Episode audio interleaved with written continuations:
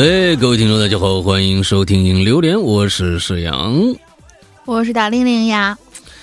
十一过去了啊，大家这个节过得怎么样呢？啊，是这个非常的这个丰富多彩，还是极极为的疲累啊？不知道啊。呃，总之呢，呃，要说说心，我们要回到正轨上了。下一个节呢，就元旦了。啊，嘿嘿，哎，下一个的要放假的也就元旦了啊，这有一段时间啊，还有一段时间？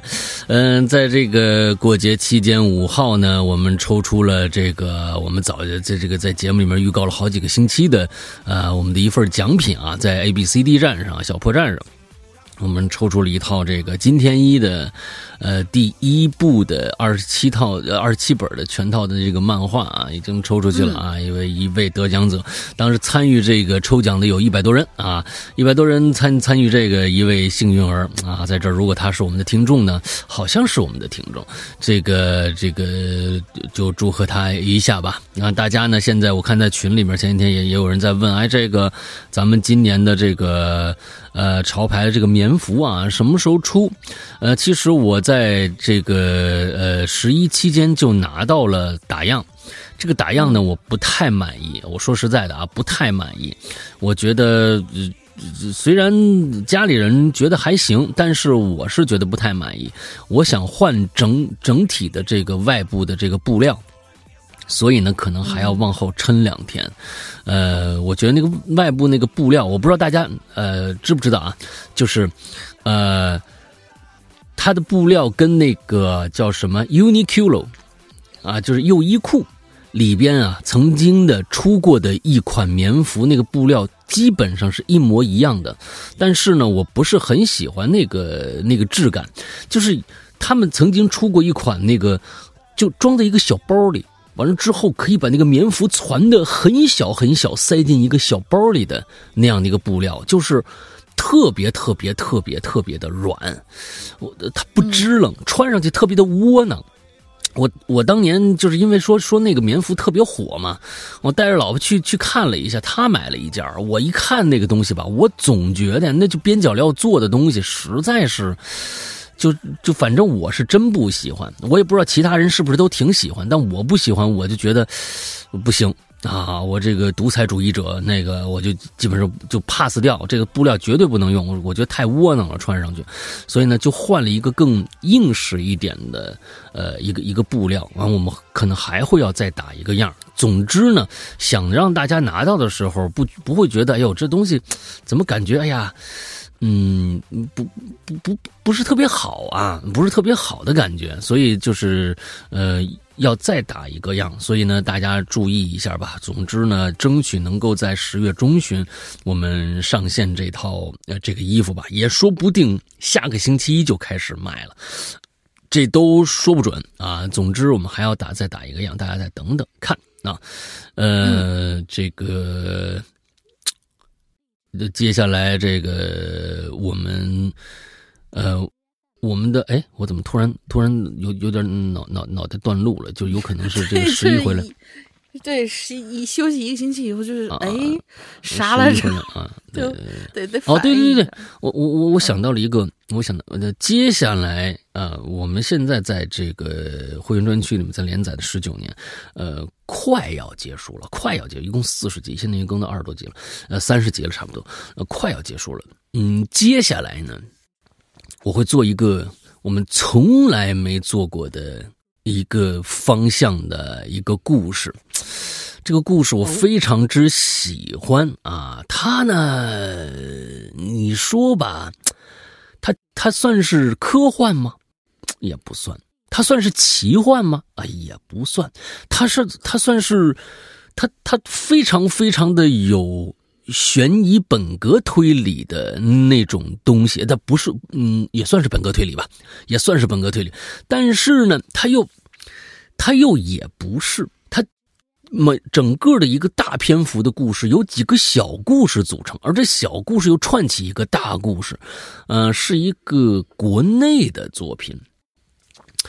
这是这作品是什么？我先先保保保保留一下啊，我保留一下这个，这先先不跟大家说是什么。但是总之这个东西非常非常的有趣啊，非常非常之有趣，大家可以先期待一下。先在这儿先做一个预告，嗯，总之呢，他讲了一个，呃。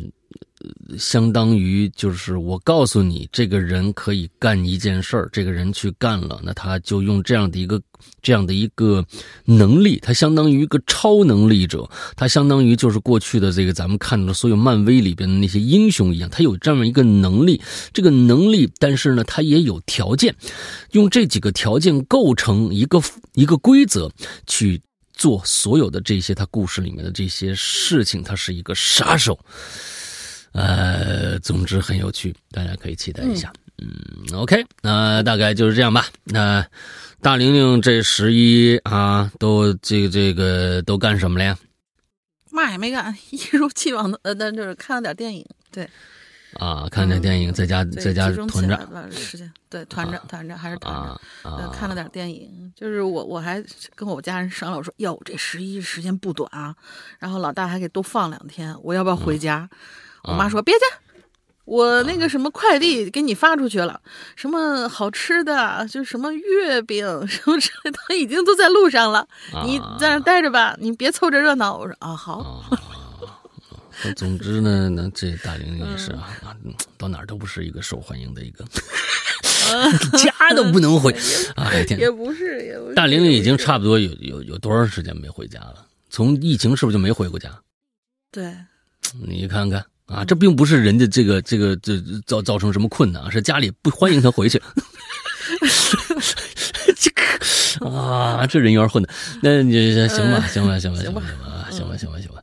那个，那行吧，那咱们就开始今天的新话题了啊！这新话题，这个是咱们一群的群主这个戴小样提供的，来来跟大家说说吧。感谢戴小样。嗯，对。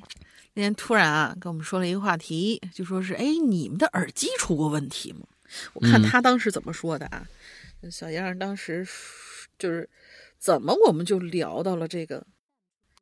我我我稍稍等，我先那个什么吧，我先把咱们我先把咱们的文案先念了吧，然后起了名字啊，叫耳语者。你就有没有觉得你的耳机就只跟你一个人唠嗑嘛，对吧？耳语者。然后副标题是“听到什么只有你知道”，这耳机呀，随身携带的音乐厅，二十一世纪使用率最高的配件之一。嗯，社恐人士必备防打扰神器，公共场合素质检测仪。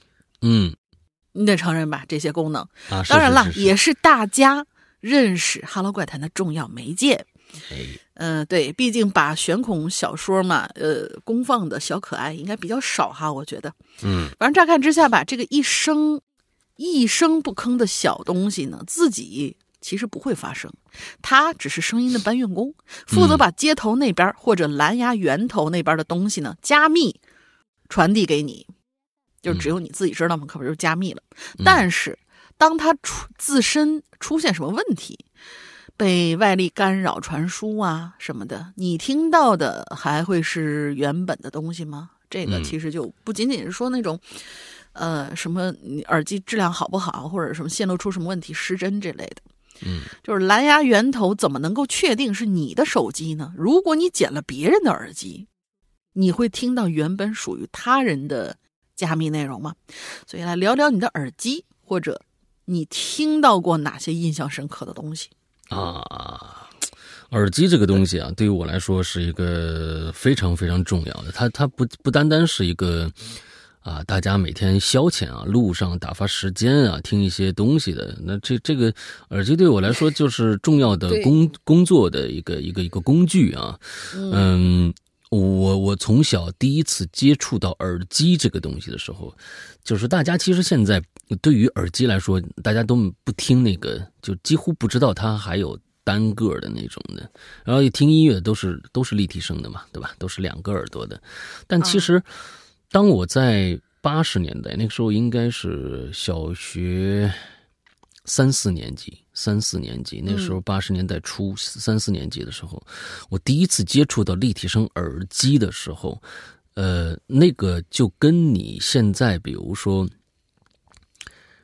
呃，第一次看看 VR，第一次进入 VR 世界，第一次。呃，进入一个你完全没有体验过一个体感的一个东西的时候，是一模一样的震撼的。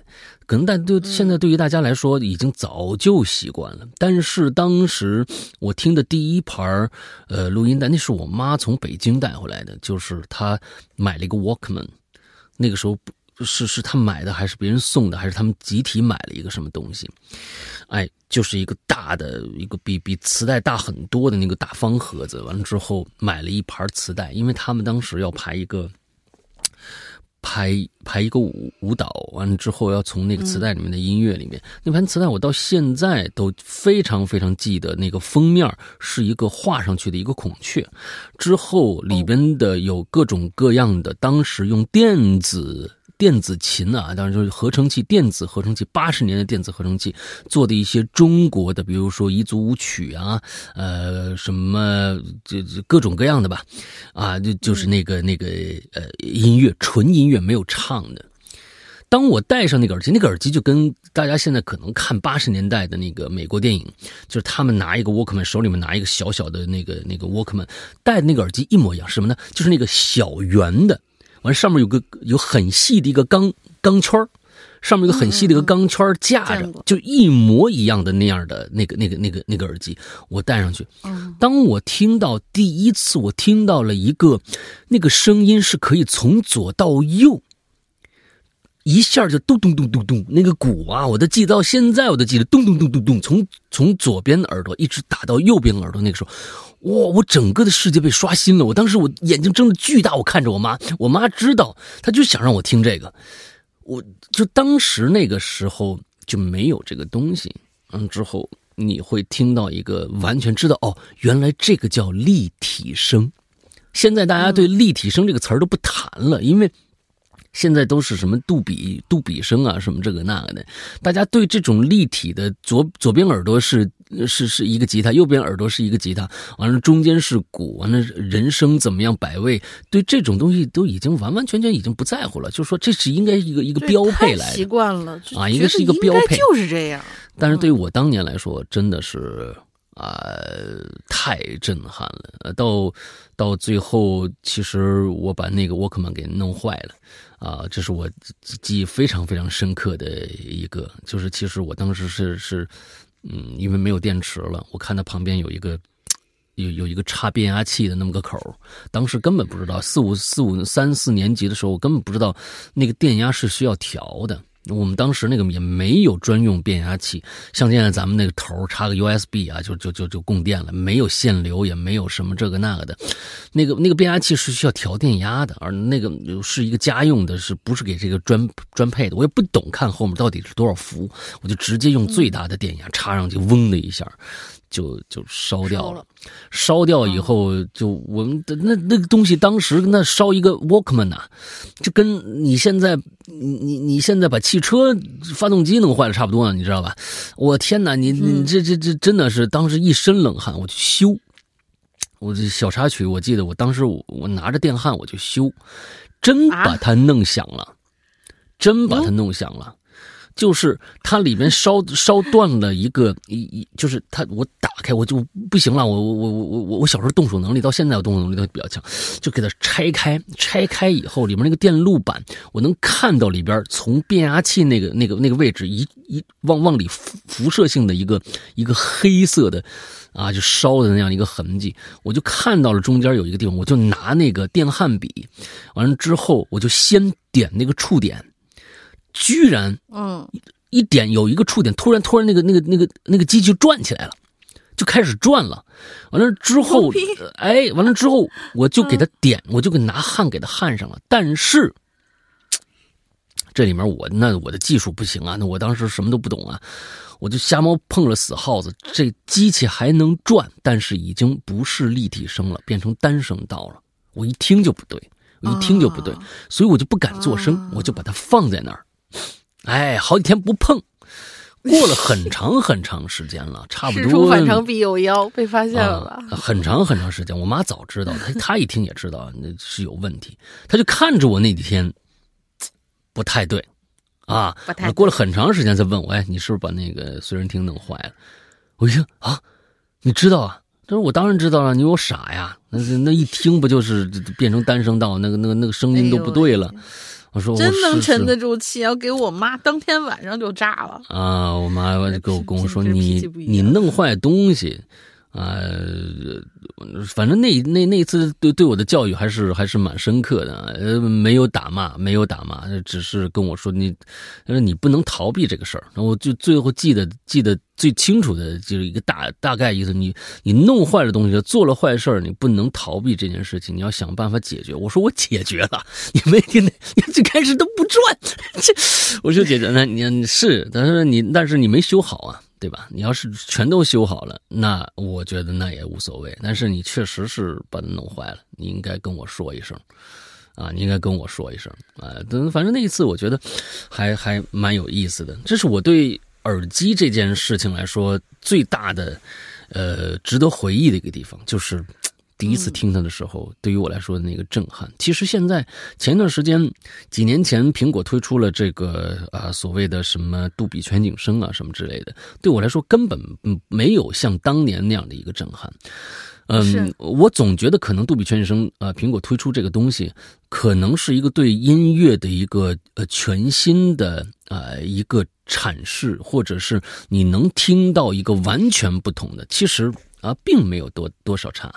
并没有差，啊，只是可能空间每一个乐器离你的耳朵的耳朵的距离感觉好像更远了，这个空间感更大一些，但是完全没有从像当年那样听音乐戴上耳机以后那个立体声带给你那个震撼。对，大概就是这样吧。嗯，这是我对耳机的嗯一个非常深刻的一个回忆。对，那大玲玲有什么呀？嗯，弄坏多少个？我一天一个。我。我是我我是呃小时候是是是什么？就是爸妈忙，然后就只给我一个就是那种随身听，然后给我拿一耳耳机，说你搁那玩啊，然后就各自就忙各自。尤其在家的时候，其实也是洗衣服啊、做饭啊什么的，就让我自个儿在那玩。然后我那耳机里面放的是什么呢？是当时不知道是哪个老师讲的，但是那个声音我印象很深，我。有可能是个名家啊，但是现在想不起来了。他呢是最早最早的那种，就咱们现在所看的那种什么带你看什么电影，一口气五分钟看完一整集的那种。那是啥？就有点那种感觉啊！你你这个这个这种现象应该这这近十年才会出现的吧？不是不是不是，他那个还是正正经的，是录成那个袋子然后出来的。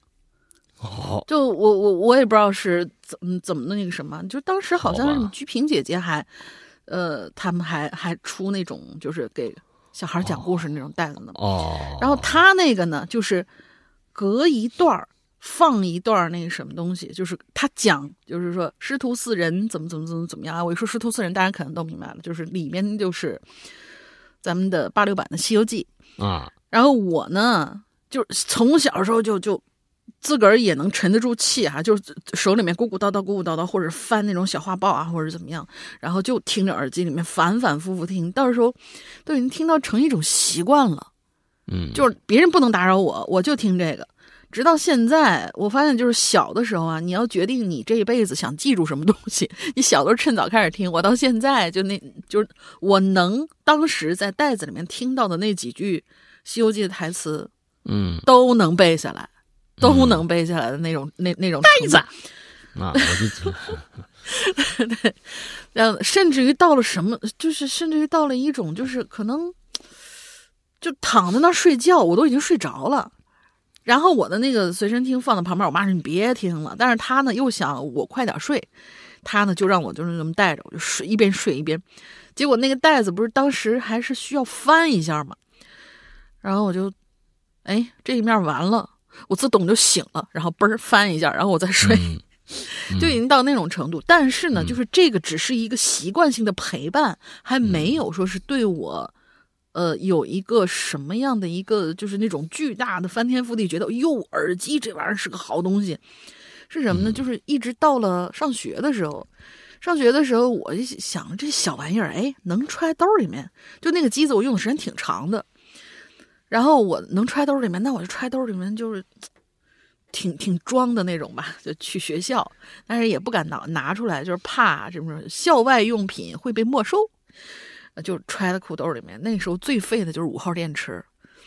嗯，我呢没老大那么那么大胆儿啊，也也不会弄这些什么电之类的东西。我我那时候就是废电池，然后用那个电池用的废废废废废，就是废到最后还得咬两口，然后再塞进去，还能再撑一撑。我到现在不明白这个这个原理到底是什么。但是当时我我爸教我的就是那个电池，你稍微的在热的地方，比如说什么暖气上面啊，稍微的腾一下。或者说你摇两摇两下，放微波炉还能再撑一段时间。啊，不知道这个原理到底是什么，到现在都不知道。但是有电的电池确实摇起来会比没有电的电池要硬，这个是我当时得到的一个结论。特别奇对，特别奇怪，尤其是那个加号那边，就正极那边要要软很多。嗯，然后呢，我带到学校去的是什么呀？就是。大家可能都是，就就我自己感觉，也许人家也有啊，但是我没注意到。嗯，然后也许人家也有，我呢没有在意那么多，我就拿着那个东西啊，揣兜里头，然后下课去什么的。刚好啊，我那天好像是挨骂了，心情不太好，我揣着我说算了，不不不管听歌了。我那时候是第一个买到的什么呢？买到的那个呃，Michael Jackson 的。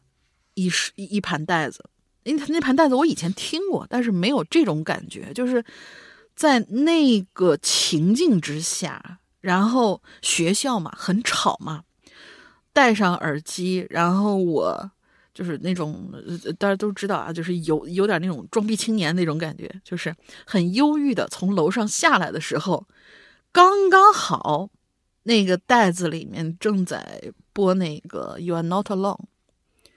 就是前奏，就是就是在那个耳机般的耳耳朵和外界全部都隔绝的时候，肯定也没什么就是降噪之类的，它就是一个物理的一个隔绝。但是它的那个我开声音还比较大，然后它的那个前奏，你看当当一响起来，然后 Michael Jackson 唱第一句的时候，我当时觉得我操，整个这个世界就只有我和他的那种感觉。想的够然后我那个时候一就是，就是一下就傻住了。我就是，我的天哪，这个这啊，还就是音乐还能给人这样的这种感觉，然后好的耳机还可以给你这样的一种体验。就我可能听耳机的时候，已经是老大说的那种啊啊，不就是立体声吗？到处都是立体声，怎么怎么样？有可能就是还往后一点点，然后。我呢，就是习惯于那种情境之下，但是需要有一个触发点，让你觉得这个立体声其实是牛逼的，而不是理所应当存在，没什么没什么奇怪的。啊，就就只有那那天下午，到后来我听任何人的音乐，包括听到任何人的耳机的时候，可能都没有过当时那种就是一下就就给你。觉得你整个世界就只有他和你的那两种感觉，到后面再也没有没有过那种感觉了，就就是那那一时刻让我一直记到现在。嗯，那行吧，那这个咱们这一期的节目的结尾，呃，大家将会听到一首歌。老大唱还是原版？啊，当然我唱的了。啊，对，老大唱过这首歌，对，跟跟 Michael 比一下啊，你们家到时候到结尾的时候，你们可以注意一下，好吧？好吧，那今天这个看看大家跟这个耳机里面都出现什么奇奇怪怪的事儿了，来吧。好的，第一个同学，嗯，Maxine，嗯，Maxine，嗯。呃，是不是应该这么念吗？嗯，呃，我来写留言了。诗阳哥，大家好，我是来自四群的鬼友，从二零二一年开始听鬼影到现在，有许多次都有冲动想要分享或者创作自己的故事，但总觉得差一小股劲儿，所以呢一直在潜水酝酿。今天看到榴莲的话题，刚好有一个很契合的事儿。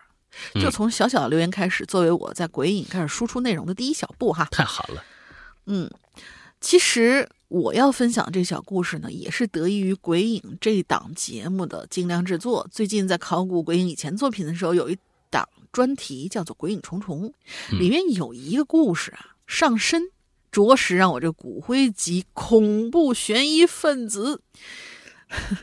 我我给你专门给你导一下，别到时候人家检测出来，嗯嗯，你是某某分子，给给给给咱要把这段咔掉。嗯，恐怖悬疑分子一哆嗦。情节发展到了最后一集，为了不剧透，我就以 A 角色叙述故事有关内容啊。当时我戴着耳机呢，躺在漆黑的夜里，A 角色娓娓道来的声音正在讲述他的独白，随着他情绪，伴随着语言的延展，我的意识渐渐趋于睡意。突然，他的声音被电流的卡带声。诡异的拖长，毛骨悚然的感觉随着这一声突如其来的扭曲，像冰水一样浇在身上，吓得我顿时心慌心跳啊！立刻把耳机给拽下来了，嗯，愣了一两秒钟才敢重新戴上。紧接着，这故事呢到了核心环节，我走神了那么一小会儿，狂跳的心脏扑通扑通，意识到自己好像有五六年吧没有被这么真实的惊吓过了。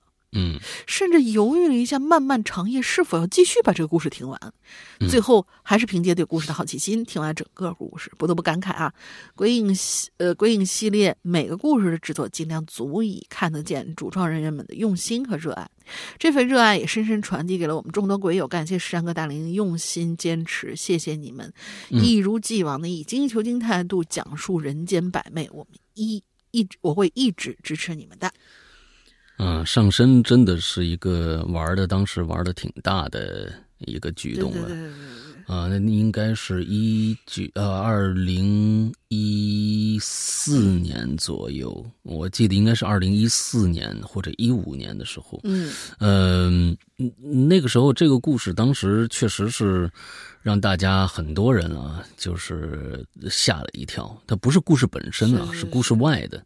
当时，嗯，我在做。《鬼影重重》第一个故事的时候，我就想把嗯这种这种精髓跟跟这个《鬼影重重》做一个重合，就是《鬼影重重》全部讲的都是我们自己的事儿，就是讲的是我的事儿，并不是呃或者是鬼影大家庭的事儿，呃，它并不是一个随意杜撰出来的一个人物，就是让大家有一个强烈的一个代入感。所以到现在，《鬼影重重》一共出了六个系列的故事。那么每一个故事都是五集，呃，都是往这个方向发展的。尤其是从第三个故事开始，正式的，呃，向这个方向发展。当时我就想玩一个大的，说我们就做一个伪纪实的这样一个东西。到最后，其实第五集故事啊，就是一个特别特别大的一个悬念。我们当时把我们的微博，我们所有的呃公众平台的东西，全部配合这个故事，包括。过几年又过了两年的这个结界，也是一样的。甚至结界那个故事都已经扩展到了我的另外一档节目《观影风向标》里边去了。那《观影风向标》大家能听到，《观影风向标》忽然我的声音就不对了，就就就忽然变成了一个一个非常奇怪的一个声音。我甚至把那个时候。嗯，那个时候是玩的最最有意思的的的几次，就是把周边的这些，对老大参与的其他这些节目也都算进去，对引流连什么的之类的。所以就是现在好像说，哎，你给我介绍咱们以前有什么经典故事，让我去补吧。就是一时之间没有办法告诉你怎么去听，因为那个时候它波及的范围太广了。嗯嗯，你要把当时同时都进行当中那些东西全都捞回来。一起听才能感受得到，它是有一个时效性的，就在那个时候同阶段的呃同阶段的大家一起听的，就是同同步进行这一集这一完了之后听影流连，那个时候我专门做了一期影流连，就我一个人，完了之后嗯，对，就我一个人，为了让大家相信这个石阳已经不是那个石阳了，所以那那那一期我的整个状态，我一直在在节目里面说鬼友坏话。那个并不是我真实要要说鬼友坏话，而是为了配配合节目，啊，为了配合节目做了那么一期一期影流连，所以可能就就嗯，不知道情况的话，现在翻到那一集听，就会觉得哎不知所云。哎，怎么你们你这人怎么那么次啊？是怎么怎么这样啊？就怎么那么丧啊？怎么样怎么样的？其实都是因为当时在做呃这个结界的一个一个用意啊，都在在里边。你像做刚刚这个 Maxim 提到这个上身啊，上身真的是就是当时我们把我们所有的公众平台的我们那个头像全部变成灰色了。就是就是这个节目不做了，哈，这个节目不做了。完了，大家所有人都就就哇天疯了。完了之后，那个到现在都你搜刘诗阳三个字儿，那个那个那个百度度娘下面下拉，是刘诗阳是不是在？是不是神经 精神病院？完了之后，这刘诗阳是不是疯了或者什么？这看来是当时好多好多人在在搜这个搜这个话题啊，挺有意思的。啊，挺有意思的，因为当时没有有声博主这么玩过。嗯，完之后视频博主可能有，就是现在就最近几年想想想再玩一些，因为这个东西你要知道，当年为什么成功，是因为没人玩，或者是我们的节目也是第一次这样做。那大家对这个东西恐怖照进现实的这个梗，他还是会会愿意去接的。那嗯，现在我再玩这么一次啊，我再那么做，大家也就。就跟立体声耳机一样，你第一次听的时候，哇，好棒！完，你第二次听的时候，你就哦，还也就这样了。啊。我我知道他那意思了，我已经有预设了，所以不好弄。说说实在话，这这现在很多鬼友说，哎，你怎么不做这个鬼影重重了？是我没有想到一个真实的，觉得让我觉得能够让我激起，哎，这个玩玩起来特别好玩的这样的一个想法。那没法跟大家玩了，大家都变聪明了，对，梗也都用完了。大概是这样子，对，对，接下来这个叫匿名啊，呃，这个嗯，crypton，crypt，crypt name 啊，反正就是一个匿名的意思啊，啊，就是 copy，不是 copy，copy 哪有 copy 啊？哦，不是不是不是 copy，嗯，对。两位好，小苏又来了。老大和大玲一定要慢慢记住我，哈哈哈！我本人喜欢夜跑，跑公路也要戴耳机。有一次戴着这个挂脖的这个蓝牙耳机啊，听宛如阿修罗在人间啊，他的每一期都特别的恐怖，全身炸毛的程度。我现在听到他的声音都觉得吓人。那天正好到了一个特别黑的地方。两边小树林啊，黑得很深邃。节目呢，也到了很恐怖的地方。这个时候，我仿佛听到了不属于我耳机内容的说话声，但是呢，又听不清楚具体在说什么。应该是个女的，而且那个声音也挺机械，而且很冷漠，就像那个呃洋娃娃开口了，或者呢。尸体嘴在动的感觉是，就是当时我听着这声音脑补的啊，哎呦，吓得我不行，拼命的冲啊！哎呀，那天那个那个卡路里消耗的啊，忘记了我我在跑步了，有一种逃命的感觉，还不停回头往两边这树林张望，想要确认安全，我都快跑虚脱了。那声一直跟着我，我人都傻了，都叫出来了。这个时候，我习惯性的抬起这个我的这个 Apple Watch 啊。不是跑步跑步吗？我得打开那个运动啊，我才知道我是个大傻子。大勺子，我听到的声音是我的 Apple Watch Siri 里报你，你你已经接近五公里了啊！哈，最近一公里用时四分十五秒，心率一百七十八。哎呀，那个鬼啊，一直在我手上戴着呢，怪不得声音跟着我啊，就是因为我戴着耳机，手表在公放，听起来就很模糊、很遥远，但是真的很像周围黑暗处传出来的。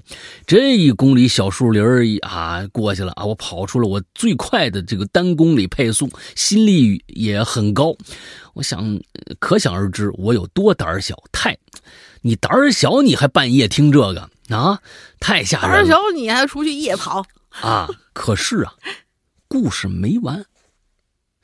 我跑完剩下的路程以后，折返的时候啊，一般是这种放松跑，哎，比较慢，恢复一下身体。这时候呢，我就换那个 AirPods 了。啊，我就换换 AirPods 了，因为这个我怕我又听到那个播报，也不愿意关手表那个记录啊。您这个跑步都懂，我懂你，我懂你啊，我懂你，这可真的非常懂。于是呢，带着戴苹果耳机的话，播报呢就会传到耳机里，不会在手表里放出来了。什么意思？于是戴苹果耳机哦，你的意思是说带那个线麦是吗？线麦折是这意思吧？啊，折回去。我又进了这个小树林哎，这次我听的是老大的那个失踪，哎，老大说这用这个 AI 插件制作十九年的那个封面哦，引申了 AI 有一些恐怖诡异之类的。哎，这个时候呢，我耳机里又播报了，这次清晰的 Siri 让我体会到了 AI 的这个诡异感，我又被吓到了。他，呃，他 Siri 怎么又播报了呢？那这这为什么呢？我又鬼喊着冲了出去，直到有光的地方，才一边笑自己，一边平复心情。就这样，两个耳机，两个节目，两个人，两个声音，两段小树林，把我吓死了。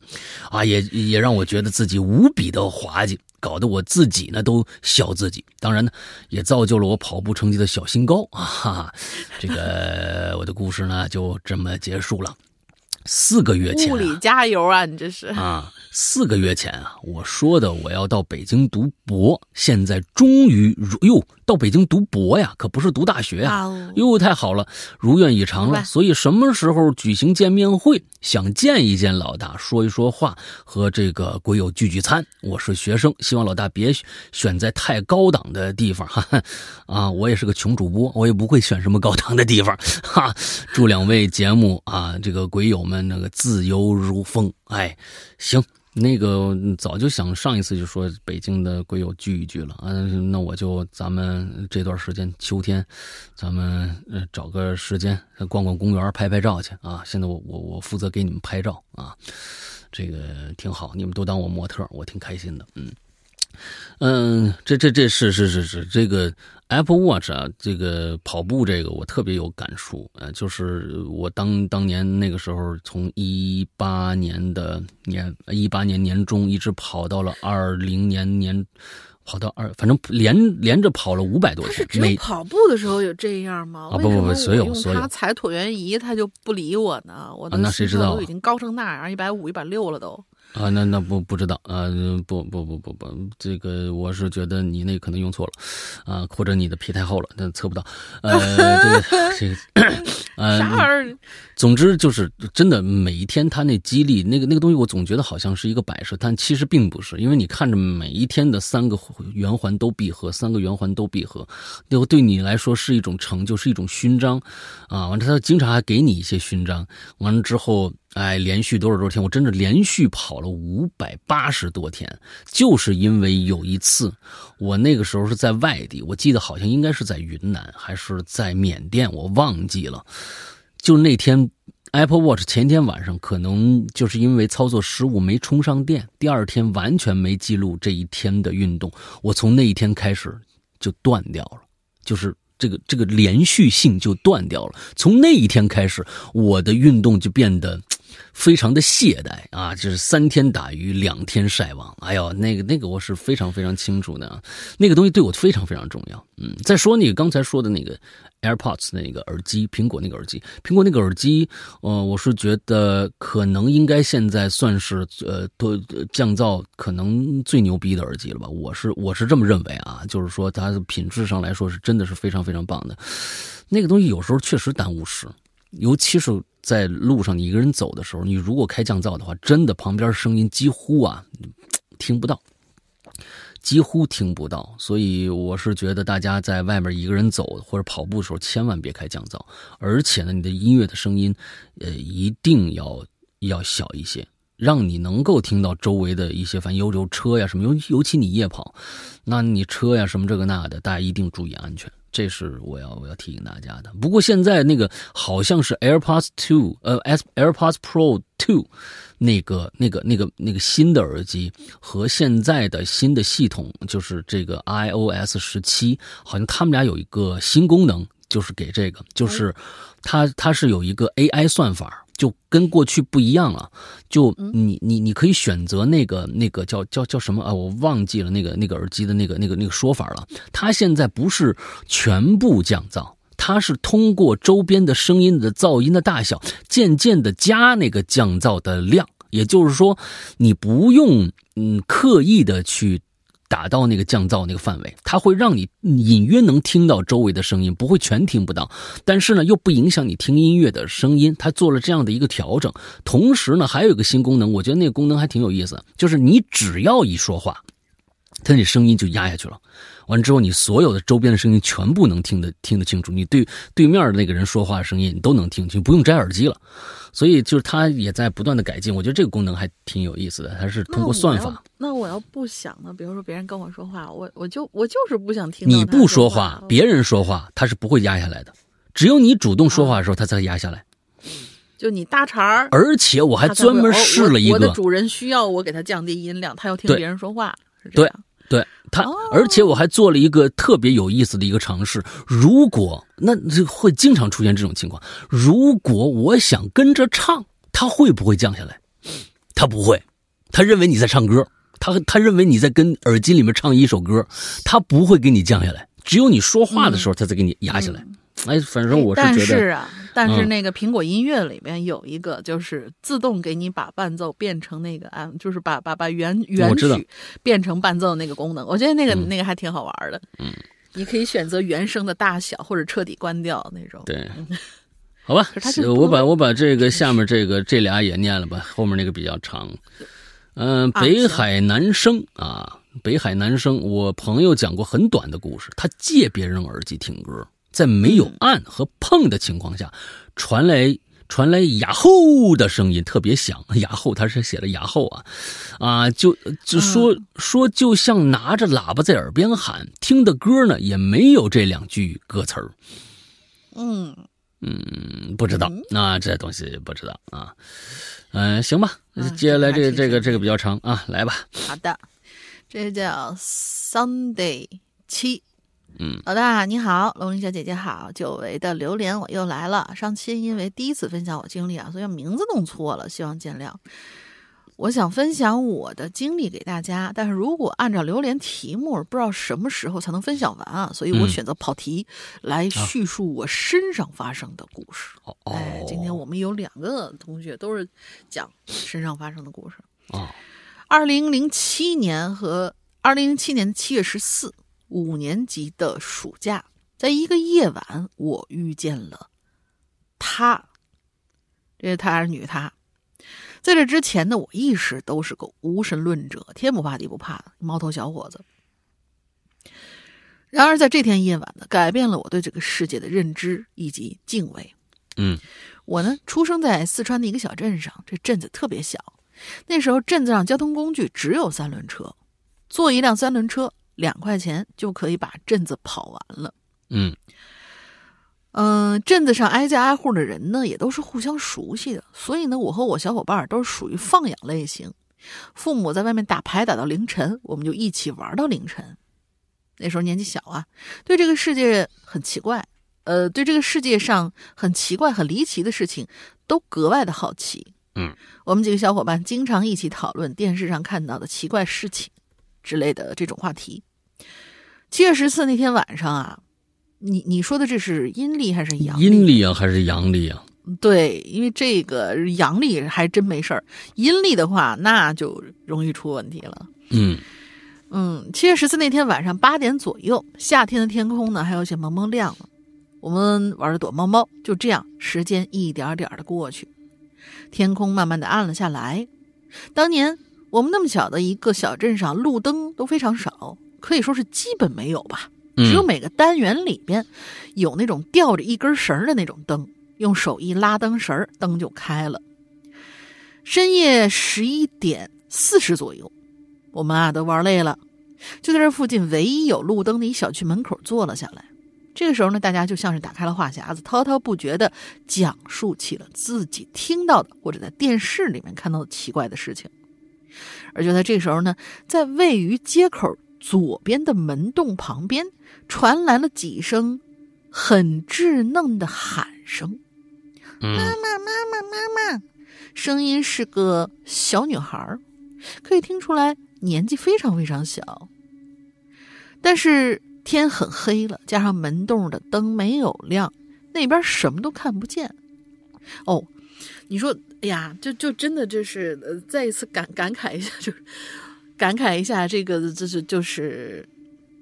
我们已经习习以为常的这些科技啊，我的第一反应就是它那个没有亮，我突然就想起，哎，哦，没有亮，应该是可能就是声控灯，所以才导致那边没有亮。但是突然又想起，哦，前面那个是一根绳拉开的那种时期，所以就应该不存在声控的那种。嗯，加上门洞灯没有亮，那边什么都看不见，只能听见小女孩在喊妈妈。起初呢，我。并没有非常在意，心想可能是谁家的小姑娘在找妈妈。然后呢，又过了一段时间，我的小伙伴陆陆续续被家大人接走了，到最后只剩下了我和比我大三岁的王哥。我们继续聊着天等父母打完牌回来接我们。而就在这个时候呢，那伸手不见五指的黑暗之中，又传出了那稚嫩的声音：“妈妈，妈妈，妈妈！”一直叫。我呢，就是有点耍坏啊，有些不耐烦了，就答了一声：“我说，哎，干嘛呀？”就在这时候，四周一片寂静，只能听见夜晚蛐蛐叫。我就不以为然的嘿嘿笑了一声。这时候，我就在看王哥，他看着我问了我个问题：“你为啥子要回答他嘞？”我说：“哎呀，我就随便一回，能咋样嘛？”王哥直勾勾的看着我说：“你难道没有听出那个很小的小姑娘在喊妈吗？”我：“对呀，我知道啊，我早就发现了。所以嘞，王哥这个时候很激动啊。”我靠！现在马上十二点多，马上凌晨一点了。哪个家长会让自己家姑娘在外？哪个家长会让自己家姑娘在外头待那么久？而且声音听起来又这么小，而且你还回答了，之后就没声了。就算都是碰巧，那这时候他家人开门把他接回家，为什么一点关门开门声音都没有啊？你看那那门洞灯都没亮过，这小姑娘声音就这么消失了。就在你回答完他之后啊。我满不在乎啊！我对王国人，你别瞎扯一些有的没的，要不走，咱过去看看。我走前头，你呢去把门洞灯拉亮。那真的是，今天我就不信了。我和王哥走进了黑暗之中，走到第一个门洞跟前。那括号那时候门洞设计呢，是从外面可以看到楼里头呢。我就跟他说：“去吧，你去二楼把那灯拉亮。”我就在这底下看看有啥。王哥就直接走进门洞了，我的眼睛就随着王哥漆王哥漆黑的身影从一楼到了二楼，而就在王哥拉下绳子的一瞬间，灯亮了，我却呆住了。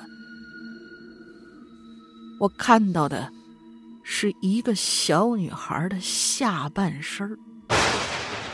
准确的说，她只有下半身穿着红色的裙子，刚好盖到膝盖；白色的袜子到脚脖子处，还有一双红色的小皮鞋。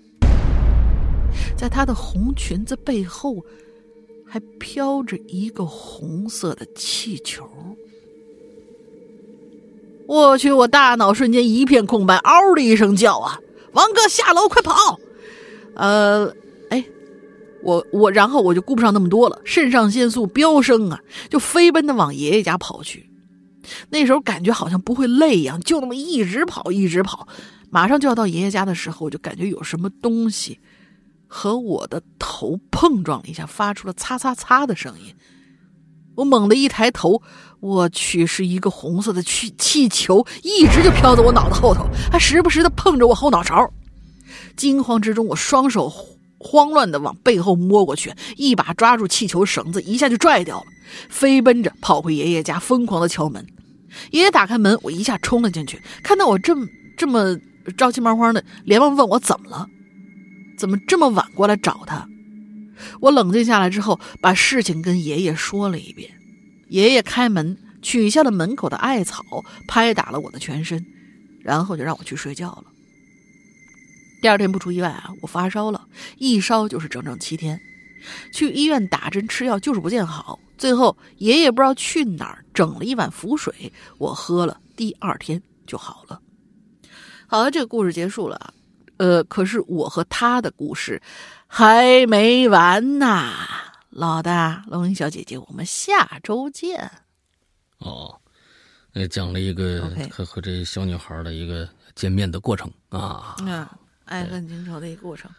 这那小女孩看来是开端啊，要一直跟着他了啊，现在还在不在不知道啊。啊，哎，行吧，那下下星期等着你的这个故事啊，嗯。接下来是换话题吗？我在想，下星期咱换话题吗？啊，不，不过反正他也没扣。对呀，他也没跟这个话题打打嘎呀。像这种情况之下，下星期无论留什么话题，你你你你都可以来讲。对啊，嗯，下面这个 Mad Winter。石羊姑大玲玲，二位好呀！要说这印象深刻的呀，这个当然是这个小溪呀、转世飞天啊、宛如阿修罗呀、青灯啊、明哥等等等等。不过要说最深刻的，那就是石阳哥和天威那次录那个声音鬼打墙。开始进入第一个循环的时候，我还以为是我网络卡了。进入第二个循环的时候，我皱着眉头拿出手机看了一下，进度条没问题呀。然后就意识到了这个小把戏，不过真的很聪明也很新颖，从来没有想到过会在声音上遇到鬼打墙。那是，我 跟你们说，这这一期节目把我都给忽悠了一下，老大都已经忘了他做过这期节目。前两天突然就来问我，因为平常维护后台是那个啊，有人就问天威的这期节目怎么好像有人就问，然后老大就嗯，怎么回事？然后老大可能也没听啊，他直接截图过来问我，大林怎么回事？这期节目你听过吗？为什么只有十来分钟？我说啊，啊，然后我就迅速的一看，人、时间，然后啊，就想起来，然后我说，哎，那个老大，你你别那什么，我的咱咱这期就是一个鬼打墙。就是一整蛊整蛊节目，对，那年正好是这个四月一号，而且四月一号正好是个，我记得正好是一个星期三。我突发奇想，我说，哎，咱们搞一个这个这个这个节目，我就我就找天威啊，完之后我们俩在微信上录 录了一期这样的一个节目。我说，我们就说五分钟，你我说到时候停就停，你别管后边的。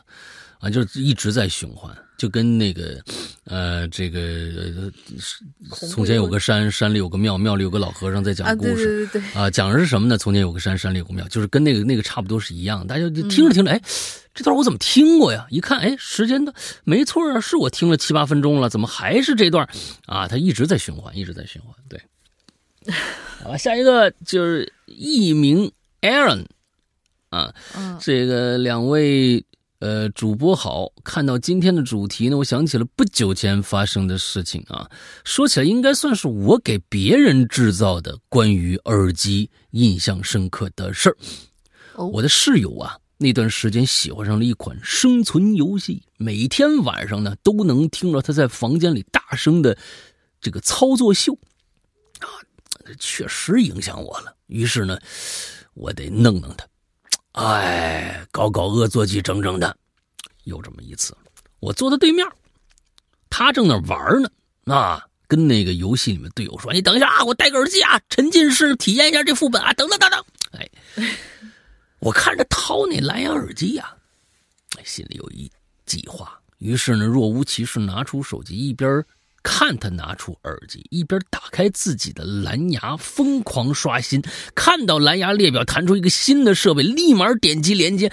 室友玩游戏可能太入迷了，没注意这些。过了一会儿，我这边啊还没什么操作，就听着，哎，这怎么没声啊？哎，我就打开某音乐软件，找出以前保存的那个惊悚音乐，什么。指甲一拔萝卜之类的啊，按了一个播播放键，不出几秒，就听着他对游戏里面的“我操，这这还有恐怖副本呐啊！哎，别到时候弹出一鬼脸来，我这这他音乐太给力了，这什么副本呢？他还以为那副本的音乐呢啊！等他打完副本，我把蓝牙断了，他那蓝牙自动连接上自己的这个手机，可能因为啊，他刚才并没有连接上蓝牙，所以呢，和队友那个语音呢也没传出去。啊！我就听他说：“哎，我刚刚说话了，可能是这背景音乐太大声了吧？你没听着啊？”那对面那个队友可能压根就没，就就没什么背景音乐之类的。我听到他这么说，他说了一句“不可能”啊，就是这这就跟那边人说：“我没听你说话。”他说：“不可能。”于是呢，打开自己刚刚游戏录下的视频。这款游戏我玩过，就写那叮叮当当打打打斗的声音啊，我就偷偷看着他，听他骂了几句国粹。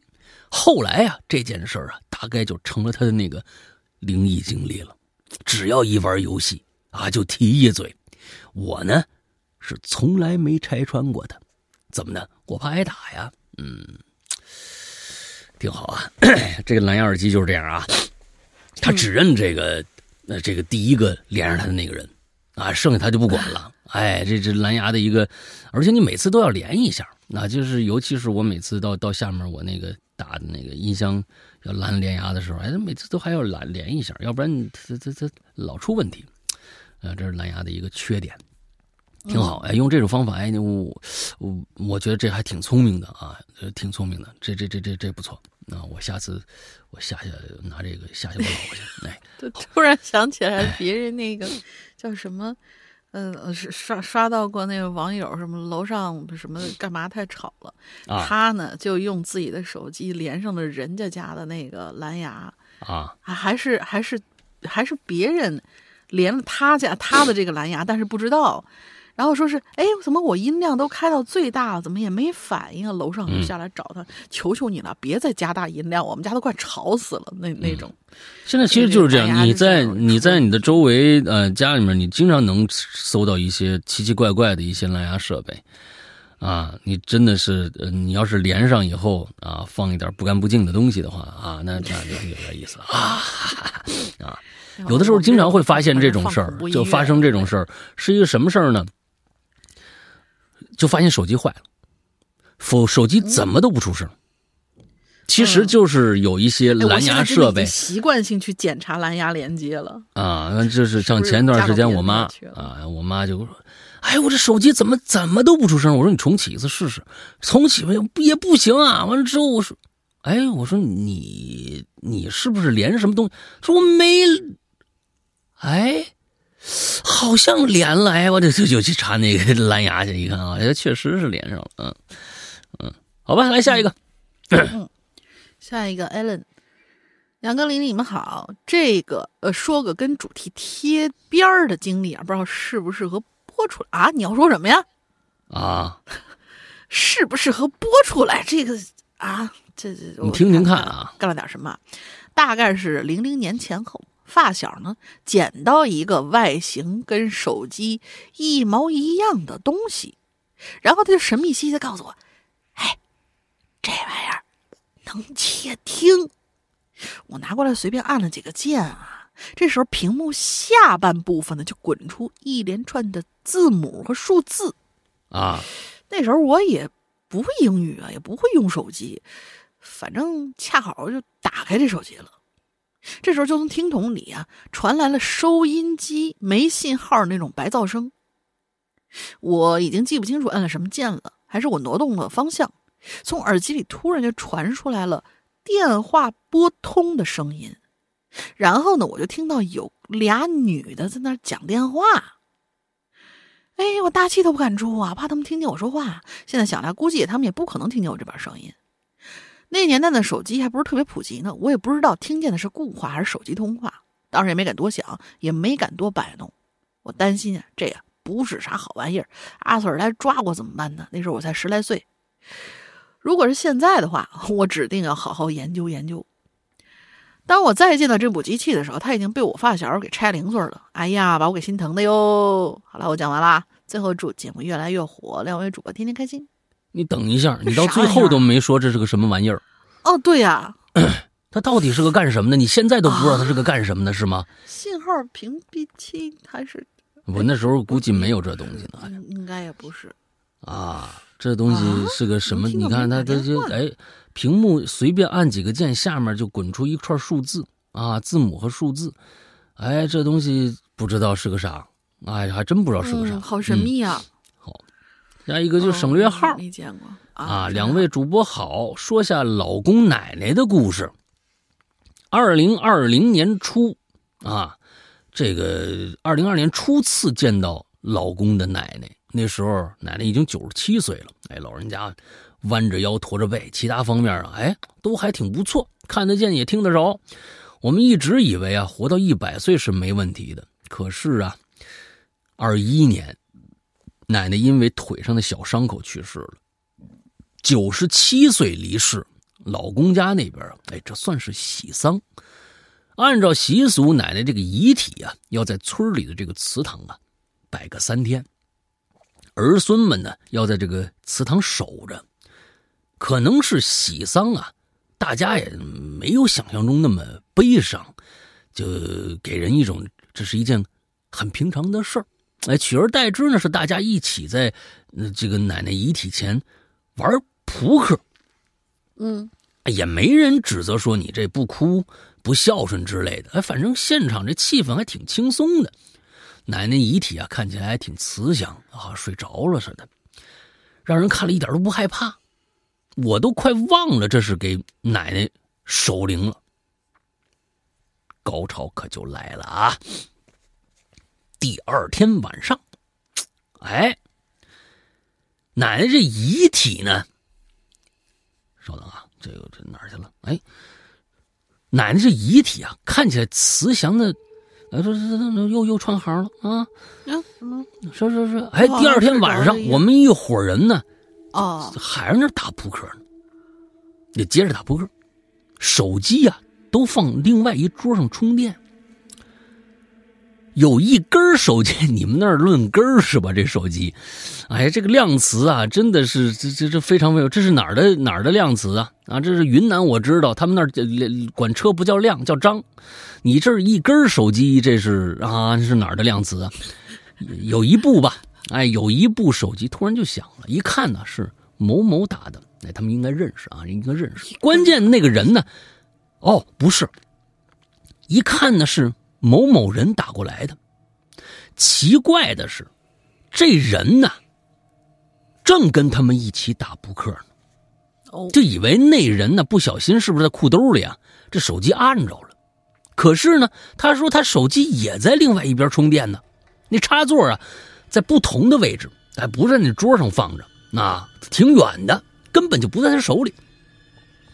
拿起他手机一看，确实正在拨打，就过去了啊，找他那手机去了。一看，哎，确实在拨打。我们第一反应是好神奇，那当时没没觉得哟，好神奇。后面反应过来，是不是？是不是奶奶想跟我们说话呀？打电话了，啊！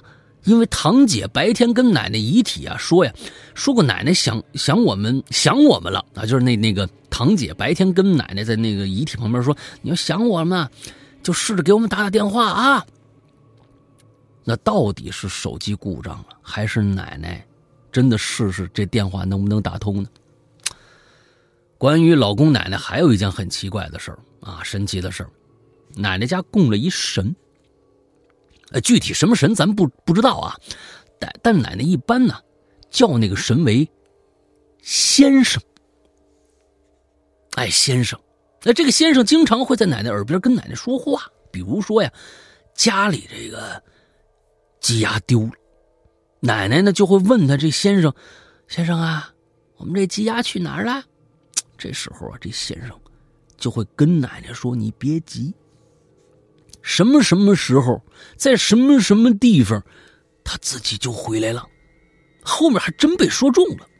那还比如，老公这堂弟考大学的时候啊，也去问这先生。先生有时候不想回答，可能是是不是天机不可泄露啊？啊，并不是什么什么事儿都说的，还会经常看着奶奶自己坐在床头，在和这个某个人对话。看起来不像是自言自语。具体的事儿呢，哎，老公知道的也不多，大概就是这样吧。农村呢，总有一些神神秘秘、奇奇怪怪的事儿。嗯，行吧。那那打电话呢，我觉得特别好解释。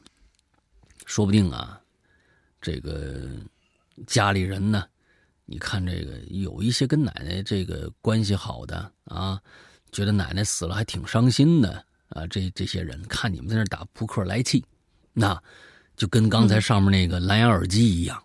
就反正我拨一下不就完了吗？对不对？我拨个电话，我赶紧躲起来，我就是为了吓吓你们。你别那么不严肃，毕竟是老年人去世了，干嘛那么就就就喜丧是喜丧，那个喜丧不是让，他不代表你们你们就可以那么的开心，好像庆祝人家就走了似的，这么一个那个啥，就是喜丧，只是对于家人的一种安慰，大家不要会错意。就是，这是其实是别人安安慰家里人的一种说法。哎呦。这么大岁数了才走，这是应该值得庆祝的事儿，这只是这样一个含义。但是老年老老家人走了，那去毕毕竟是一个悲伤的事儿。我觉得没必要把它理解成就是好家伙举国同庆了啊，这就破吉是吉尼斯世界纪录了还是怎么着的啊？那这对吧？啊，亚运会了啊，是吧？那不是这个意思。哎，跟我想法一样，我也参加过别人的，就是那个长辈的。嗯，也算是喜丧吧。那将近一百岁的时候不在了，我进去，因为那那人家长辈儿，我小时候人家对我特别特别的好，但是就是很长时间没见了，突然就是再听到他消息的时候，就难免很伤心嘛。进去以后，我就其实哭的挺难过的，但是旁边，哎呀，这有什么哭的？那几个人一一堆人啊，坐那儿看着看着电视，在那儿嗑着瓜子儿。嗯，我我当时我特别气呀，我说什么呀，这都是，嗯，难道重点不是应该是你们的亲人去世了吗？对，而不是你们这，对吧？他，哎呀，就就就这这真不好说。反正当时我是，我不管他们那一套，我该哭我的，该哭我的，不管人家别人说，哎呀，你作秀还是怎么样，什么作秀不作秀？人家跟我关系好就是跟我关系好啊，他们只是找到了一个合理的借口，不用作秀而已。啊，这些人啊，那有有些人确实是，我是觉得吧，我是觉得，对于亲人情感这件事情是装不出来的。你比如说啊，咱们咱们咱们就说实话实说，这个情感有没有啊？你自己心里非常非常的清楚。不管你哭的多厉害，你都知道是真的是假的，哭不出来就哭不出来。啊，能哭出来就就就让他把这个情感宣泄出来，这都是非常非常顺理成章的一些事情。而其实就在于，呃，我们国家的一些非常非常古老的一些，呃，道德绑架，其实就是道德绑架。那说说白了就是道德绑架，就是说，哎呦，家里人这死了你不哭不行啊。有些人那不是咱们咱们这经常能听说故人哭吗？啊，故人哭，那其实就是脸面也不要了。我是哭不出来，我雇一帮人哭，让你们看看。哎，我这这这有哭声就成，就所有东西都是都是假的。我觉得情感这个事儿没必要去装。你比如说，你去了一个亲戚家，那个那个亲戚家远房亲戚，你跟去世的这位这位长辈或者是怎么着，你并没有任何的。这个交集也说不定根本根本就没见过，甚至不熟或者怎么着的，你确实没有这个情感，在那个氛围下，你我觉得也不用装，你只要演肃穆一些就 OK 了，不见得就是说我必须哭天抹泪，要不然对不起人家或者怎么着怎么着的，没有必要有这样的一个心理心理压力。说实在是这样的啊，说实在是这样，有些人，你想想，有一些人其实呃，这个两个人结婚了。其实跟对方那个家庭，你你没有太多的这交集，你没有太多的交集，你非要要装出来，其实那个那个假你也别扭，你你你你你也别扭。你我觉得就把自己最真实的感受表达出来，同时带着尊敬和肃穆，我觉得就可以了。真的没那么那么多的那个什么你的礼数，关键就是看人家对对面这家人怎么怎么说了。但是我觉得你保持你自己的看法就 OK。不用给自己上那么多道德枷锁啊！不用啊，真的不用。那道德枷锁那东西，你上了也是假的呀。你本本身没什么感情，你哭什么呢？是不是？嗯。下一个，下一个该谁了？该该我了还是该我了？该我了？该我了？该你了是吧？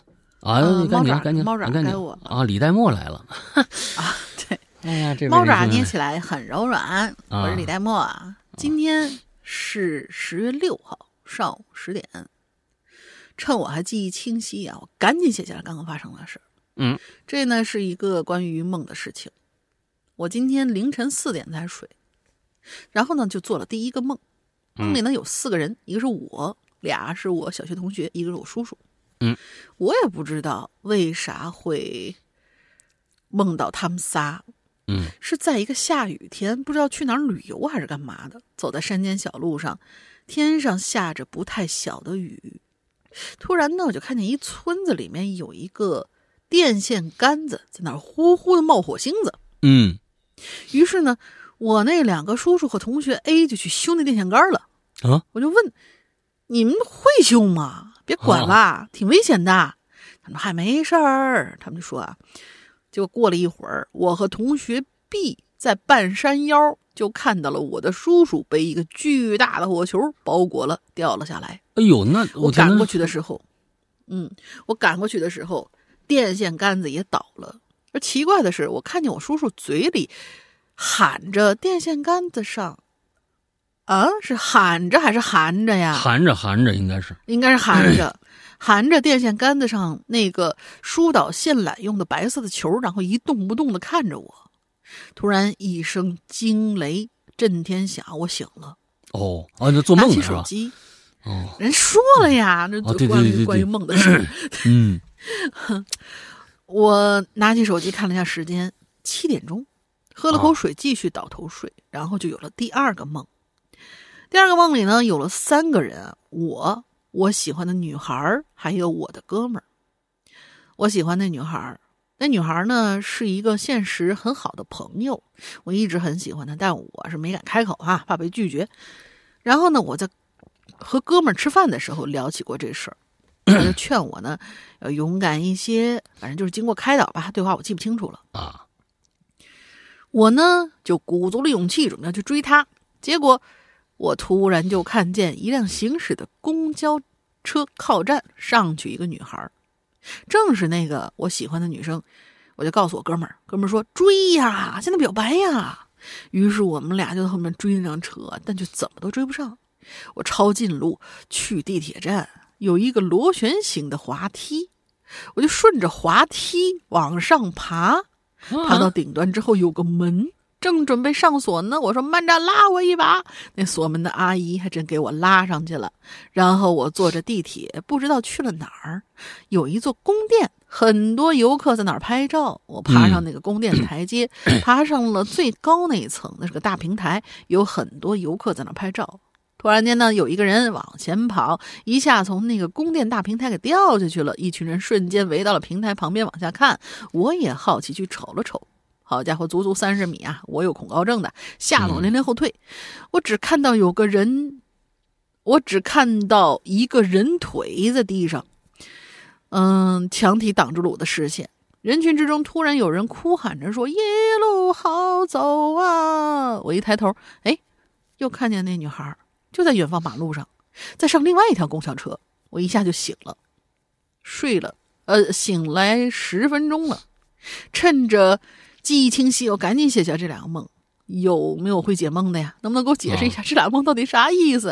哦，怎么连着两个梦到都有人死在我面前啊？这到底意味着什么？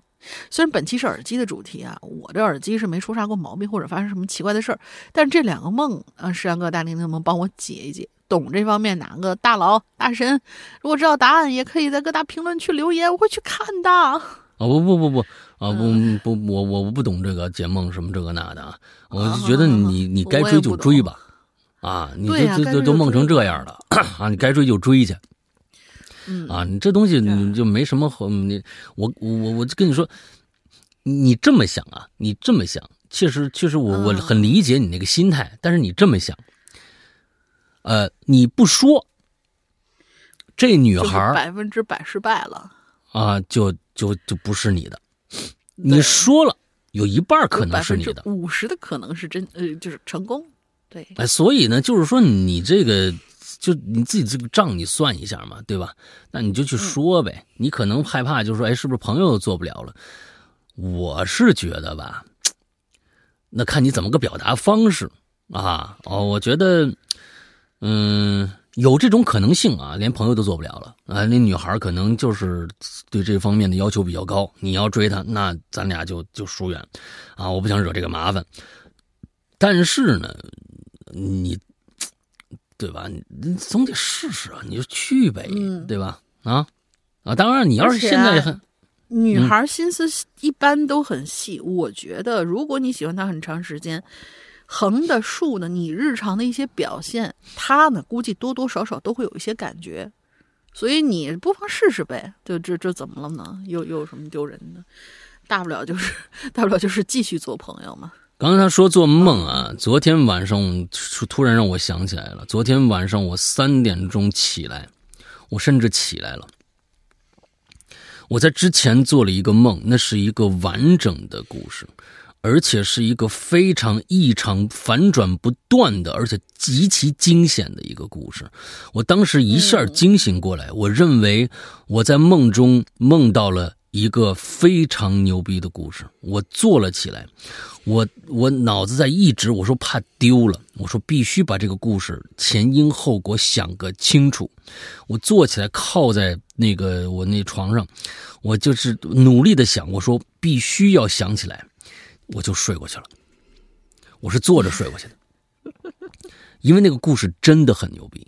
现在我只能想起中间的一两个片段。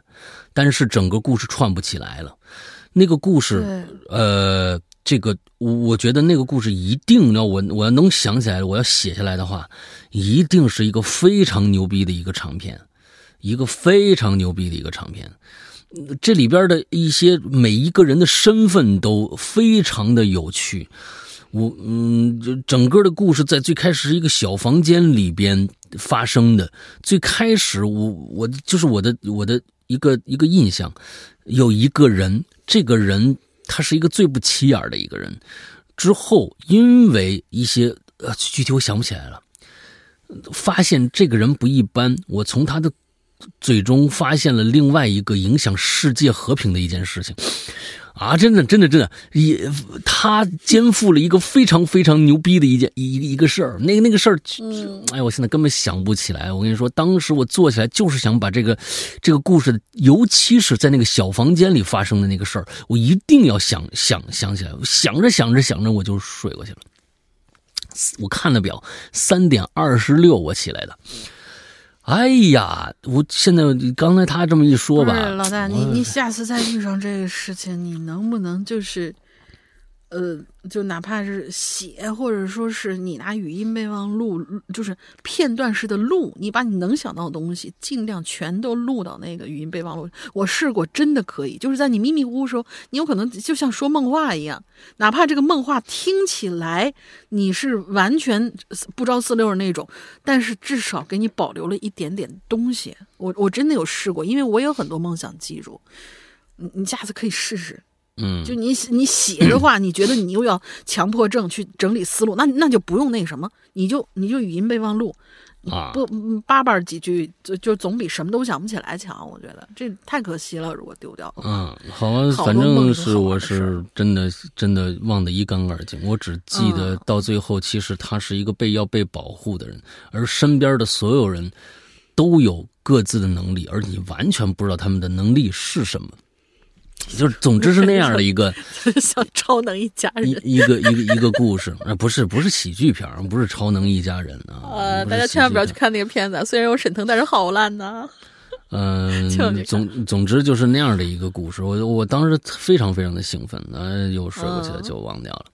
好吧，今天最后一个了啊，最后一个最后一个巨长无比啊，最后一个巨长无比叫金度啊，金度。嗯，这个事情发生在我。十岁那年的夏天，我们家住在陕西省西安市下下面的一个县里头。现在那县呢，已经改为这个西安的一个区了。那在我小时候，人们呢还还叫它户县啊，户县就是那个一户两户人家那个户啊，户县。嗯现在呢，这个叫做这个户邑区，这个户字呢也改了。这个户字不是过去那个一户两户人的那个户了，它变成了一个恶。嗯那么我不不好说这怎么形容，怎怎么形容这个雨亏耳，上面一个雨，下面一个亏，呃，右边一个耳，那么一个户字儿啊，户以户以区。啊，对其实现在这种个这种改改变特别多。那你像过去通通州还是通县呢？通嗯通县那是不是就是一个县城嘛？啊，现在已经变成通州区了嘛？北京 现在已经变成通利福尼亚州了，我们现在叫嗯。这个这个地方啊，为了方便且不至于这个拗口啊，我们就暂且继续称这个地方这个这个这个县为户县啊。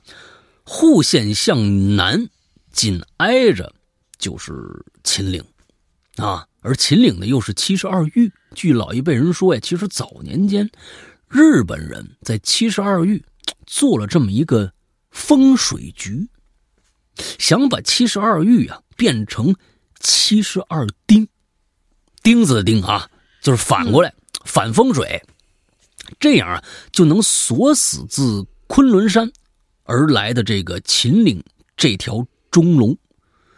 这条中中龙是什么意思啊？这我真真不知道可能是不是不是不是小龙也啊！明白了啊一一个是可有可能是大小，一个有可能呢、啊是它那个龙的段儿，就它是它中段，是不是这个事情呢与本文无关，暂且按下不表。其实呢，秦岭本来呀、就是这个灵气非常的浓郁，所以我从小啊就老老人经常跟我讲这些关于秦岭里边这些什么山精野怪的故事。而这个故事啊，起源就是在发生在我这个十岁的那年的秋天。因为我们家住的地方就是七十二峪的太平峪。两千年的时候，那时候经济不像现在这么好，所以大多数农村的人呢，还家里边都养一点什么鸡鸭呀、鹅呀什么的啊，哎，这些这些东西，啊、这个猪啊、羊啊，哎，养养养一点那时候山里头呢，熊和狼还特别的多，他们也不像现在这样怕人，反而呢，时不时就跑下山来，哎，你就抢一抢农户里边的猪和羊什么的，所以导致啊，整个住这个峪口附近的这个村子里面人呢是人心惶惶。二十年前啊，熊啊、狼啊，是吧？还没现在像现在这么这个归为几级什么保护动物什么的。相反，地方上会组织打狼打熊，保护生产。那时候村民手里头啊，这这还是自己有一些武装的啊，猎枪啊什么这样的武，这个火这个这个火器什么的，威力不算太大，可是啊，十米左右肯定能要人命。每年夏秋两季，啊，村子里的人呢就会让自家的孩子赶着这个鸡鸭呀、鹅呀什么的，还有羊啊，去村子旁边那荒地上吃草。那时候不富裕，也没什么饲料啊，所以呢，让自家的小崽子去放羊去，一来省事儿吧，啊，免得小小屁孩在村子里面胡闹。七八岁的呢，您那那时候你你那孩子都狗都嫌的年纪啊，二来也省得大人一天累不累不拉几的，还得回来哄孩子。我那年正好十岁，平时啊会跟那个村子里同龄的这个小孩子一起赶着羊啊，赶着鹅呀，哎，去外边放羊这事儿呢，可能对现在你城市里的孩子来说，你很新奇。我们当时呢，不不这么觉得。那前面也说了，因为呃，这个二两千年的时候呢，山里头啊，野物比较多，是吧？所以放羊也只能在村子周围那个二三百米的地方，不敢走远喽。我们放羊呢，也也也也并不是把羊赶到什么地方就行，还是得时不时的警觉一下，还数数个啊，还丢没丢啊什么的，不能让他们跑得太远去。这样呢，大羊呢，也也就带着这小羊啊，在村口也不远旁边那地方吃草。这小孩啊，心性本来就没个定数，再加上那个年纪，是吧？又是在乡下，也惯了。那家长肯定是千叮咛万嘱咐，你你你别跑太远了啊，什么这个那个的。哎，可孩子疯起来呀，根本把那大人的话呀早就忘了。我到今天都记得，我们几个小皮猴子安排好了自家的事儿以后，哎，就在周围那个废弃的土坯房子呀，哎，玩捉迷藏。这儿要讲一下，我们也会安排一个人呐，就是看着我们的羊，哎。哎，看着看着那些羊玩捉迷藏呢。如果谁第一个被抓住了，就替那看羊的人去。哎，这这这挺好啊，这挺好。反正一个惩惩罚措施嘛，对吧？哎，就反正看羊那人肯定玩不上啊，对吧？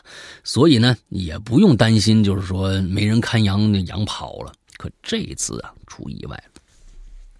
最开始啊，几个孩子都在周围玩，几轮之后，玩这范围啊，就一点点扩大。刚开始藏的时候大呼小叫的，藏好之后呢又不发出一点声。那时候九月份，山里这树啊，那树叶还没落呢，所以呢树冠上啊郁郁葱葱。我们玩捉迷藏，如果哪人爬树快，藏树上了，一时间还真难找。哎，就这么玩了俩仨两三个小时吧，天就暗下来了。远处天边的余晖呀。顺着这树林间的缝隙，可就投到地上了。哎，这个地上啊，这林子里边，哎，慢慢起了雾了。哎，雾气昭昭的。这你要是你你要是在这这个这个这个村子里面生活过小小伙伴啊，你就知道，初秋的傍晚，哎，初秋的傍晚，乡间的空地上啊，会飘那种。薄薄的那种灰色的雾，我们这边叫这这这雾叫地气，哎，距离地面呢大概十几二十米，而且呢只在八到十月这两个月有这东西。哎，咱们接着上面说啊，林子里可就起雾了。我们几个人呢，也就是准备着说那就回家吧，啊，赶着自己家牲口赶紧回家吧。可就在准备数一下有没有丢的时候，我就发现了，我们家呀丢了一只羊，一只鸭子。羊丢了，可能是跑林子里面吃草去了。但鸭子这东西，一般啊只会跟着鸭群，啊，它是一群居性的动物，单独一只没了，我是真的没法理解。所以呢，我当时就叫几个小伙伴啊，在附近找。哎，边边找，呃，边学羊叫，试图把那把那羊给招回来。我这时候可真是有点急了。那时候农村呐，一只羊啊，那是多大一笔钱呐！我是就就我怕我我爸妈把我打死了，索性呢，先跑到家，拿上电筒，又找找到这这个小伙伴，我让他们两三个人啊，在那些土坯房子周围找，我和三四个伙伴去林子里找。这天色说暗可就暗下来了，哎，我们几个进到林子里，也就十几二十米开外，啊，刚进这林子十几十几二十米，可就没光了，雾气是越来越重。哎，几个人那裤腿呢，都已经被那露水啊给浸湿了，一时间是又急又恼啊！我那脑袋上那汗珠可滴滴答答往脸上就淌了，被山风这么一吹，只感觉就好像兜头一喷凉水啊！这林子里面雾越来越重，电筒打出来的光啊也不顶什么用，最多照出去五六米。可是这时候啊。我们可不敢往林子里边去了，那就，那那就就就只能是做好被父亲父母这一一顿胖揍的准备呗。哎，可就在我们准备退出林子的时候，我这手电筒啊，就扫着我们前面几米的一斜坡上啊，有那么一影子，看上去好像是羊，啊。我此时也顾不顾顾不了那么多了啊！直接把那电筒那光啊，就对着那东西，哎，那东西跑了，几米距离，没几秒钟就到了，什么意思？我说，呃，我光对着那个东西跑了啊，就他拿着电筒对着那东西，可就跑过去了。那你也想啊，这没多少距离，跑几步也就到了。我就看着斜坡那儿啊，有一片竹林，确实是个羊，低头吃草呢。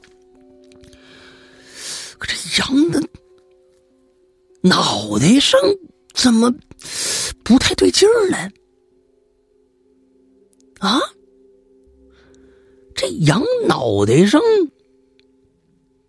怎么好像顶着的是一头假发呢？跟人的那样一个人的一头假发，就是那种理发店给假模特头上套那种金色假发。而且是那种特别劣质的那种假发，我当时就就没想说，我说行啊，羊找着了就别管了吧，啊，就就就直接把电筒扔给旁边伙伴，让他拿着电筒照着，我在旁边那竹子上啊，折了这么一细竹条，就准备把羊赶上坡。羊在坡上，坡下边，我在坡上边，旁边的。伙伴呢？这手里的手电筒啊，照着这个羊身上，那照着羊身上，准备把这羊啊赶上坡。那羊停在下面吃草，这脑袋转过来看我们。其实，在这之前啊，我一直没觉得羊这种动物有什么可怕的。我那时候还小。小屁孩呢，没过多了解老外那什么的那个神话传说呀什么的。他们老外那个西方的那些里边啊，那个那个那个教派里边啊，那神话里边，羊是魔鬼的象征。其实是黑，我记着应该不是所有的羊，应该是黑羊，还是哪种羊？我忘了啊，我忘了，我忘了。所以，他他他不是他不是所有的这个这个这个羊都是这样的。呃，即使了解了，那我也不觉得老外那神神鬼能在中国搞什么事情。他这只是我这次是真的被吓了一跳。这在在我当时那小脑袋瓜里啊，除了猛兽什么这个这个这个虎狼啊、熊啊、豹子啊这些动物呢，瞳孔是竖着的之外，就没有哪个这个啊，没有哪个动物。他这瞳孔是横着的，那没有哪个食草动物的这个瞳孔是那种竖着的，而羊这种动物例外，它呢就是这种竖瞳，而且呢那种不会随着光线而变化的瞳孔，它是一直就那么就那么竖着那么一条。我们这几个人都呆了一下，电筒的光呢？照在坡下的这个羊身上，他呢抬起那个顶着假头套的头，就一直看着我们。我们一时间不知道他是他是在看那手电筒的光啊，还是看着我们几个呢？这时候应该是晚上八点多了，林子里面非常的危险，我就只能先把这个控制一下自己紧张的情绪，硬着头皮走下坡去。那羊没叫，也没，也没看我走过来那方向，他还是一直盯着那电筒看。我走他身边，我一把就把他头顶那假发呀，就就给扯下来了，用那竹条子啪打他一下，然后这羊就慢悠悠、慢悠悠的往坡上爬。我和几个伙伴啊，就赶着这羊群和附近呢，和几个人就汇合了。几个人赶着自家的牲口回村路上呢也是就不说话了，那也没了欢声笑语了。而那个那只羊就混在羊群里，我也一直不敢去细看它。至此，这事儿也就算完了。不过有一点啊，就是在我转过年开学的时候，父母要卖几只羊给我和我弟凑点学费。我就吵着让他们一定把那只羊卖给羊贩子。我至今想不通那只羊头上的假发是怎么戴上去的。而且二十年前没人闲着没事干，把一顶假发故意啊就扔林子里头啊啊！而且那只羊给我的感觉很奇怪，说不上来的奇怪。虽然它是一只羊的样子，但它完全不像一只羊。还有俩故事，啊，一个是关于九十年代初到两千年之间的那个计划计划生育的。啊，我们村里许多那个那个婚育的妇女啊，被故意引产，而且是未成型的。啊，或者已经成型的孩子扔树林里了，从而引发的一些不能解释的事儿。另一个是我大二的在学校新闻社的时候啊，知道的一个同学吊死在下水道下面的事儿，是吧？之前一直没时间，所以。没留言。另外呢，谢谢杨哥、玲姐读到我的稿子。嗯，你写的不错。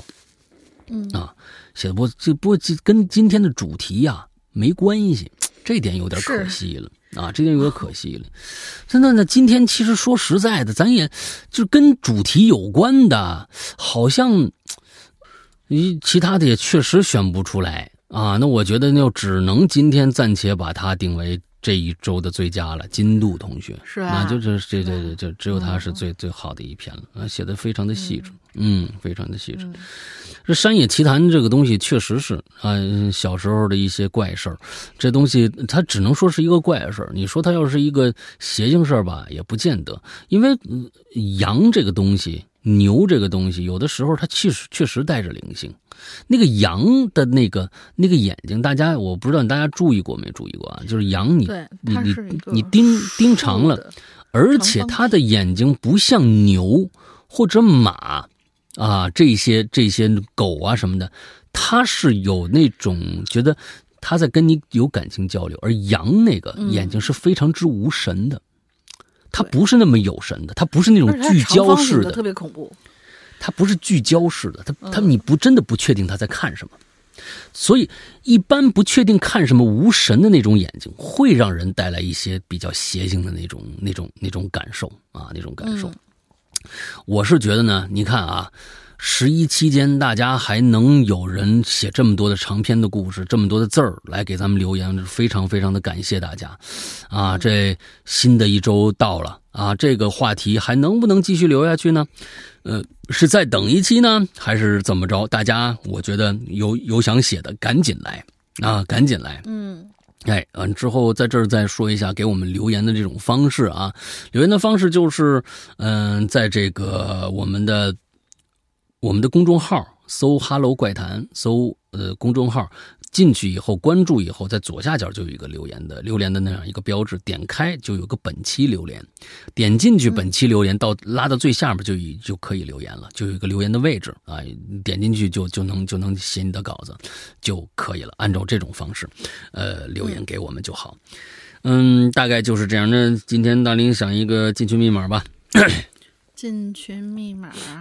嗯，进群密码就是今天 Sunday 那位同学留的，就是爷爷当发现了这个 Sunday 同学跑回家之后，拿了个什么东西给他拍打了一下全身。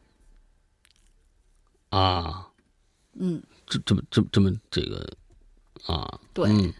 这是一个挺挺普遍、挺常见的吧？现在现在，尤其是养生这帮人，就是很很常见的一样东西。啊，OK，有点意思。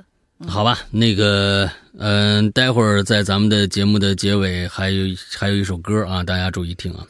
这个，呃呃，那首歌是我在 零九年，嗯嗯，六月二十五号，应该是在六月二十八号录的。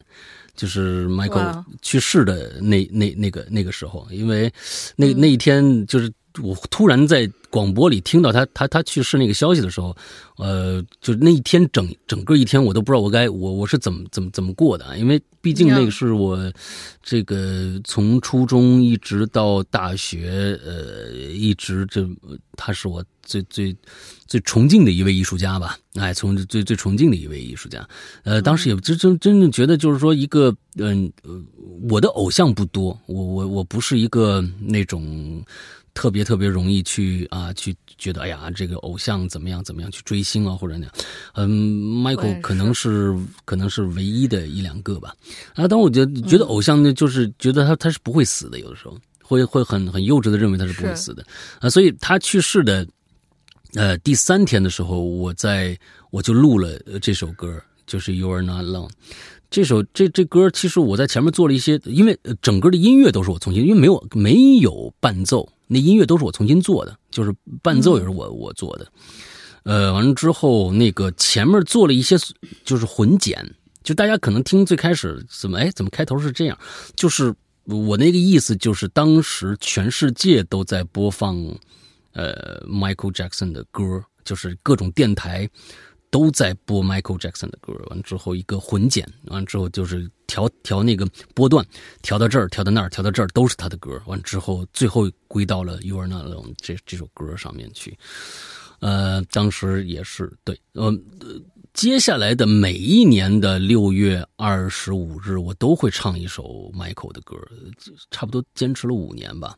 我唱他五首歌，之后大家待会儿这可以，就因为他刚才大家已经提到了嘛，所以就。就把这首歌放到今天节目的结尾，到到那，但内心还是挺强大的。我是就是基本上起码在半年以内，完全就是一点儿他的东西都不能听，一听就是任何场合不顾，就一不就不停的哭，就没办法没办法听。半年之后，哎，凑凑合合能听了，但是也是难受，一直慢慢慢慢才好起来的，就真的是影响很影影响我很严重的一个。